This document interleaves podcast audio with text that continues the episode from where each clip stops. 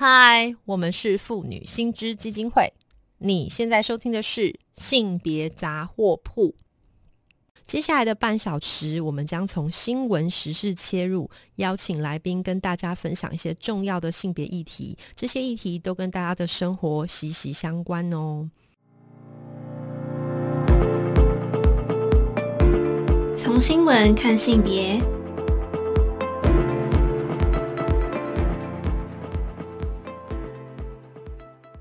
那今天呢？其实我们录影播出的时间是三月五号哈。那大家可能有注意到，接下来很快的在三月八号就是所谓的妇女节。那同时呢，我们妇女新知基金会正在举办关于妇女节的一整天的论坛。因此，我们今天非常高兴有机会可以邀请到我们妇女新知基金会的董。董事长，那他同时也是呃大学教授，呃，也就是我们的真莹，呃，江真莹江教授来到我们的线上，跟大家一起来分享关于妇女节的论坛的相关议题。Hello，真莹，你在线上吗？是的，文威，文威好，各位听众朋友，大家好，谢谢。其实我是不是应该要称真莹为江教授？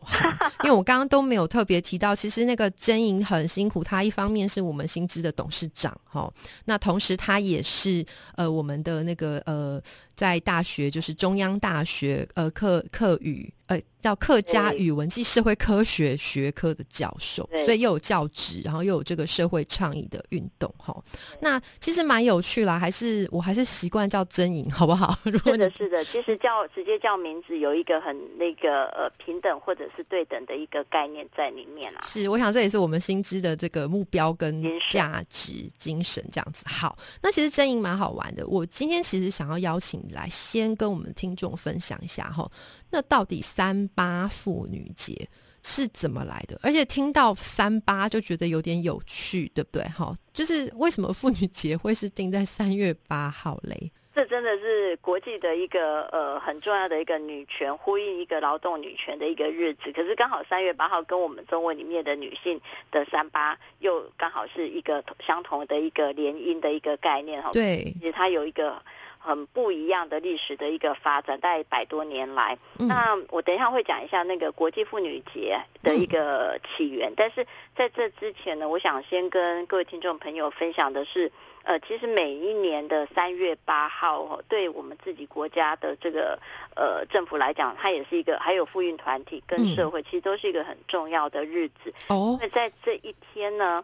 呃，或这一天的前后，政府就会去算一个叫做男女薪资的差异，因为事实上在运动的这个议题上，妇运的议题上，呃，从第一波的女性主义参政的要求、参与政治的要求，然后之后接着很重要就是经济上的平等哈，所以女性要可以外出工作，以及薪资上的一个。尽量接近同工同酬，呃，去改变呃劳动市场里面的一个种种的性别的一个不平等的一个状态，一直是很重要的一议题。圣级都丢啊，监护为带头算钱，对对对，算的就是大家的薪水公不公平，然后台湾的薪资有没有落实这个性别平等，对不对？对对对，那早期的话，政府会算一个是呃，早期大家都会用算说，哎，男女薪资比例大概还差多少？哈，那从这几年公布出来的数据，不管是在平均薪资或经常性薪资，男女的差距大概都是一万，哈，男生五万，女性是四万这样子。啊，为什么嘞？差这是这哎，这个听起来不多，但是这是五分之一呢。哎，对对，你要想说这是一辈子的事情了，这不是一个月差一万而已哦。对啊，对啊，很长的一个职业生涯呀。对你现在就是通常女生还要在家带小孩，对不对？那个地方又没薪水。是的，是的，无酬的爱的劳劳动啊，对呀。哎呀呀呀！所以看起来这个，哎，这确实是很重要的事情。然后刚刚真莹有提到说，特别政府就是会定在大概这个三月八号的前后来发布这个在这一天跟大家报告，哈，提出报告说，哎，根据去年我们的男女薪资的差异的话，那算出来的同酬日。会是哪一天？好像去年的话，二零二一年的同酬日，同酬就是相同薪资、相同酬劳的那个同酬日，是二月二十号。那这个是怎么算出来的？是，就是他会再用二零二零年的台湾女性平均薪资算出来，就是两百九十六元。那男性的话是平均时薪啊，好，平平均时薪是三百四十四块，是两个差距十四百分之十四。嗯，所以再用三百六十五天下去算呢，女性要额外多工作五十一天。那从一月一号开始算，就五十一天，就五十一天就变二月多。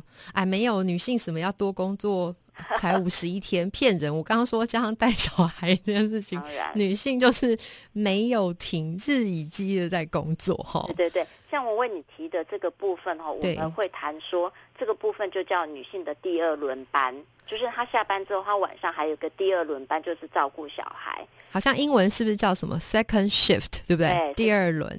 对，那最近呢，学者又开始提出一个注意到一个现象，就是说她在这个第二轮班或者是在付出家务劳动的这个过程当中，她其实又有一个情绪的劳动，那叫第三轮班。对，因为她要关心家人，他要生产一个爱、跟温暖、跟照顾他人的感受，这样子。对，所以他一直在让自己的情绪是是温暖的、阳光的、热的，必须是能够让被照顾的的人是。被照顾的家庭成员是感受到舒服的，对，就是还要就是营造一个舒服，然后又让大家都愉快的环境，这件事本身就很累，对不对？对对对，那其实都是很新的概念，就是早前我们真的没有发现到说，原来一个家庭的一个相处有有包含一个。呃，无酬的劳动之外，它还有一个情绪的层面在里面。嗯嗯嗯，确实确实确实。诶，那这很有趣哈。所以其实这个稍微也会连接到，就是妇女薪资。接下来就是你看，刚有讲到算钱，然后各式各样的劳动。那我们也提到说，妇女薪资，那今年刚好又四十年，对不对？所以就是我们妇女薪资看来好像会举办一个很重要的论坛。那时间大概也就是在这个三八妇女节。可不可以也请真颖来谈一下？就除了你刚刚提到。家务劳动啦，或是这个情绪劳动之外，我们新知大概在这个论坛大概会谈些什么议题呢？哦，好哦，好哦，哎，那我那个国际妇女节的部分要那个，我待会当然会绕回来问你。可是因为就顺着讲嘛，就是 我实在太好奇了，就是说我们妇女性这个论坛到底在谈什么？错，没错，哈，那。那甚至在往常的三月八号也会都会设计一个活动来呼应妇妇女节的一个呃老一个权益的一个争取。那我们薪资刚好今年是四十周年，是那我们事实上从。两年前三十八周年的那个时间点，我们就开始筹备了一系列的一些妇女节的论坛哦。是是是。我们在二零二零年的三月八号，当时是办了一个是性别平等跟政治改革的回顾跟展望。因为在女性争取权益的过程当中，最重要的一个一个呃浪潮，其实是鼓励女性有参与政治跟被被一个是参与政治的权利哈。那这个参与政治权利是广义的。好，不只是走上街头，也不只是参与政治事务，他本身还要可以去投票，或者是她可以当候选人这样子。对对。我们去年就讨论的这个是台湾的呃女性政治参与在政治改革上面的一个呃机制，还有整个政府在推的主流化的这样子的一个呃讨论。这样。对对对。对，那今年呢四十周年，我们设计的题的那个呃论坛的主轴就回到了。婚姻跟家庭，还有身体的一个自主，还有劳动跟权益，就针对这三个议题，在进行进一步的一个呃讨论。说目前我们。在这三个议题里面，还需要还缺乏哪些东西？然后哪一些还需要正在修法的？那要做哪些呃争取跟社会倡议这样子？对对，所以这看起来也跟就是我们就是妇女新之后一直在推动的很多法制面，或者是说那个性别平等的观念的提倡有关系，对不对？对，当然当然。因为就我了解，我们刚那个真颖有提到嘛，哈，我们要讨论的甚至是关于就是民法的修法的问题。哈，解构这个婚家，那好像还有包括这个性别工作平等法的持续，还有那个职场性骚扰的持续推动嘛。哈，那更重要就是刚刚有提到，就是关于这个家庭照顾，哦，还有劳动劳工怎么样去在就是职场跟家庭当中获得一个好的环境跟平衡，对不对？对对对，因为一个女性她能够完全的好好的投入工作劳动市场的话，她其实不是很简单的轻松说，哎，我走出家庭，我去工作就好了。对，她那个家庭里面有照顾需求的时候，她其实会拉着她，把她拉回来。对呀，没错。因为我自己做妈妈的，我也直白跟真莹讲，就是我上班，对不对？上班就想家里，在家就担心工作。对不对？对呀，那那像我自己也是个女儿嘛，所以我们也同时去承担起照顾父母亲，对呃这样子的一个重责大任。是是是是，这个更更是一个很重要议题，因为其实刚刚郑莹提到这个观点也非常好，就不是只是照顾小的哈，像郑莹就已经是你看。又是董事长，然后又要当教授，要教书，然后呢还要同时当个好女儿，去照顾我们长辈，对不对？错，就是其实我们是两边的家庭都要顾，一个是原生家庭，对家庭，对对对，哇，这真的是很辛苦。所以这个绕回来，我想要问一下真颖，就是刚刚我们还一直没有。就是卖了个关子哈，就是说我们现在薪资这个系列的活动，以及政府去发布这个关于性别的这个薪资报告，都是落在就是妇女节这一天。那但是到底？一开始这个妇女节这个概念是怎么来的啊？可不可以请郑颖跟大家说明一下？好的，谢谢文威哈。像这真的是一个呃，像它刚好是跟台湾的三呃中文里面的三月八号合在一起，所以我们在台湾的这个中文的脉络里面，常常会忘记它其实真正的那个三月八日国际妇女节，它是一个国际劳工运动所衍生出来的一个呃日子节日。那一般呃。可以，大部分国际上是不是把它翻成三八妇女节，是把它称为是国际妇女节，或者是国际女性日，哈，就是 International Women's Day 这样子。OK OK。对，那这样子的一个纪念国际女权的一个运动，它其实真的是很早，大概嗯大概一百多年前，然后一百五十年前，当时候的女性走上街头，争取的就是可以有劳动工作，哈。然后还有一个参政的一个权利，那还有一个教育权。那当刚好在二十世纪初前后，就是一八五零年前后到一九零零年这个时间点，其实整个西方各国都在快速工业化，对，跟经济扩张。嗯，所以当时候在劳动现场里面就已经慢慢出现恶劣的工作条件跟很低廉的工资。那这些特别都是在呃会反映在女性的这个部分了哈。是那。当时候就有美国的一个呃纺织业的女工哈，走到街头上去抗议工作条件很不好啊，然后很低薪啊。对。那这个在一八五七年的时候就发生过，那持续到一九零零年呃一九零八年的时候，其实那时候有一个比较著名的活动，就是有大概有一万五千名的那个女性，她就在美国的纽约开始集会游行，那要求要缩短工资，呃，多缩短工时。然高工资，争取女性的一个投票的那个权益。真颖啊，真颖啊，讲到这边，我不得不赞叹一下，怎么很有既视感哈？就是说，一根龟霸你鬼去啊！国际上面发生事情啊，怎么现在好像还是持续嘞？就是我们其实进展有像最近你应该文文应该感受也很深哈，就在年轻世代的小朋友们或者是年轻世代的人，大家都觉得哎，我们真的已经性别平等了，那到底还在争取什么呢？嗯，可是当我们在摊开来这一百多年来争取的目标标的，缩短工时，然后提高工资，争取女性投票权，好像是好好像在讲今天，并不是在讲一百对啊。事情啊。你刚刚说那是什么年代啊？一八多少年？一九零九年，就是一百五十年前。对啊，对，这一百年的事情。但是现在还在发生，所以这是为什么我们妇女心智啊，怎么一直还是持续必须要去推动这些家庭照顾责任的分配，然后同工同酬等等职场的境遇改变，对不对？对。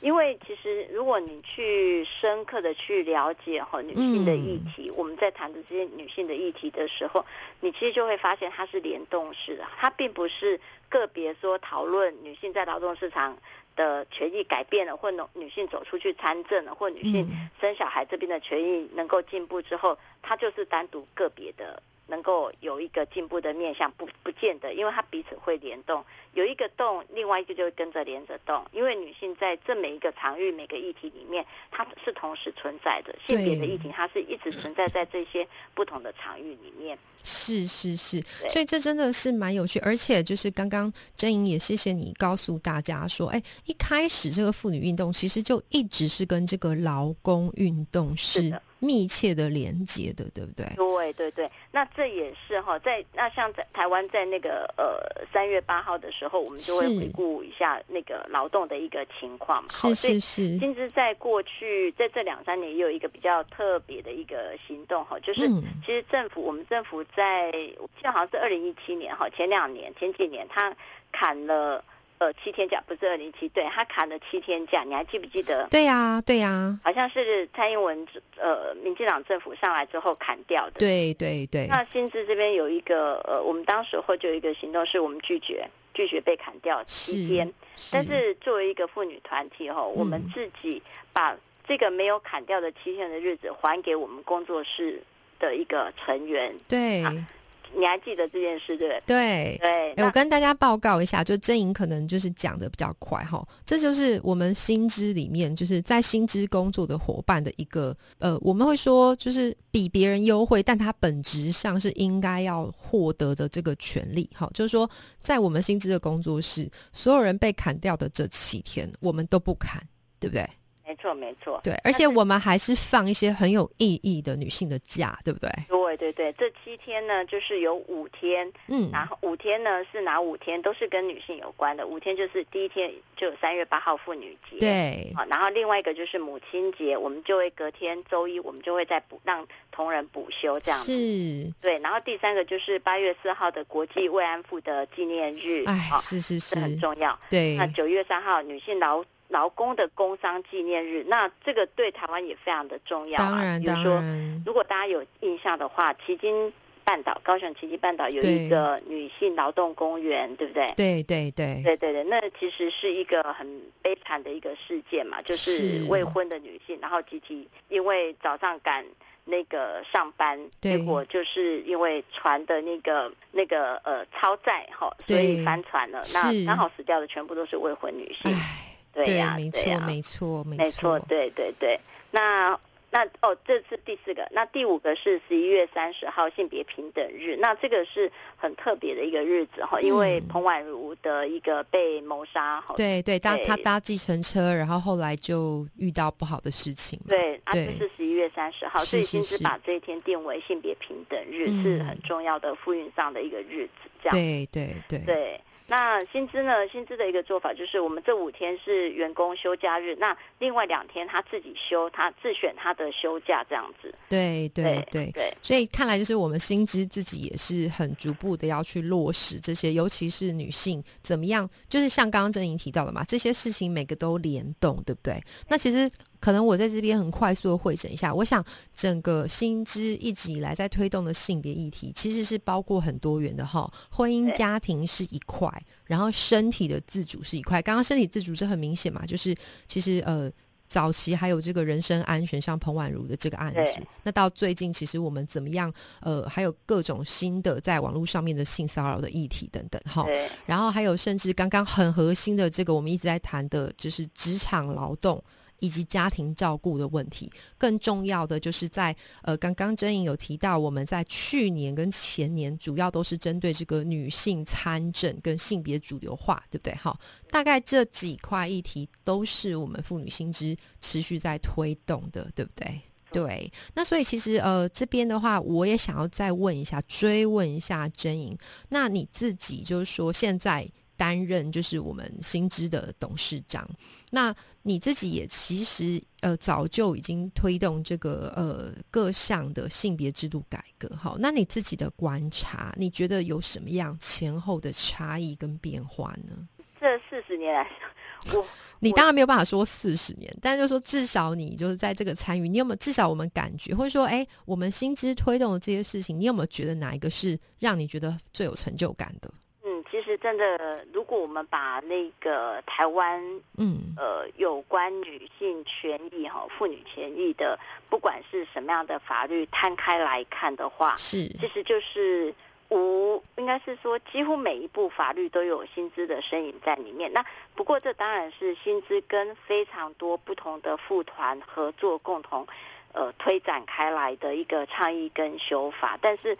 嗯，无论如何，薪资几乎是没有没有掉过哈，没有掉过，没有没有没有忽略忽忽略过任何一个跟女性有关的权益啊，好像早期很早之前，一九八四年有通过的优生保健法，是是对是，那优生保健法早期事实上女性是没有办法堕胎的嘛，好，那这个没有堕胎，她嗯有呃女性要堕胎或或者在这个时间点上没有办法好好的生小孩，把这个孩子生下来，或者是因为有其他的原因，好，比如说早期有一些比较不好的一个状况，对。而怀孕的话，那这个这个这个情况在呃一九八四年的时候，妇女先知就跟其他的一个妇团哦联合，然后推动了这样子的一个修法，然后促使让这个优生保健法里面有一个女性有一个生育的自自主权哦，所以所以这已经是非常早的。是是那是，对，那接下来比如说包括了像呃，我自己记得像呃，因为在因为新知我认识了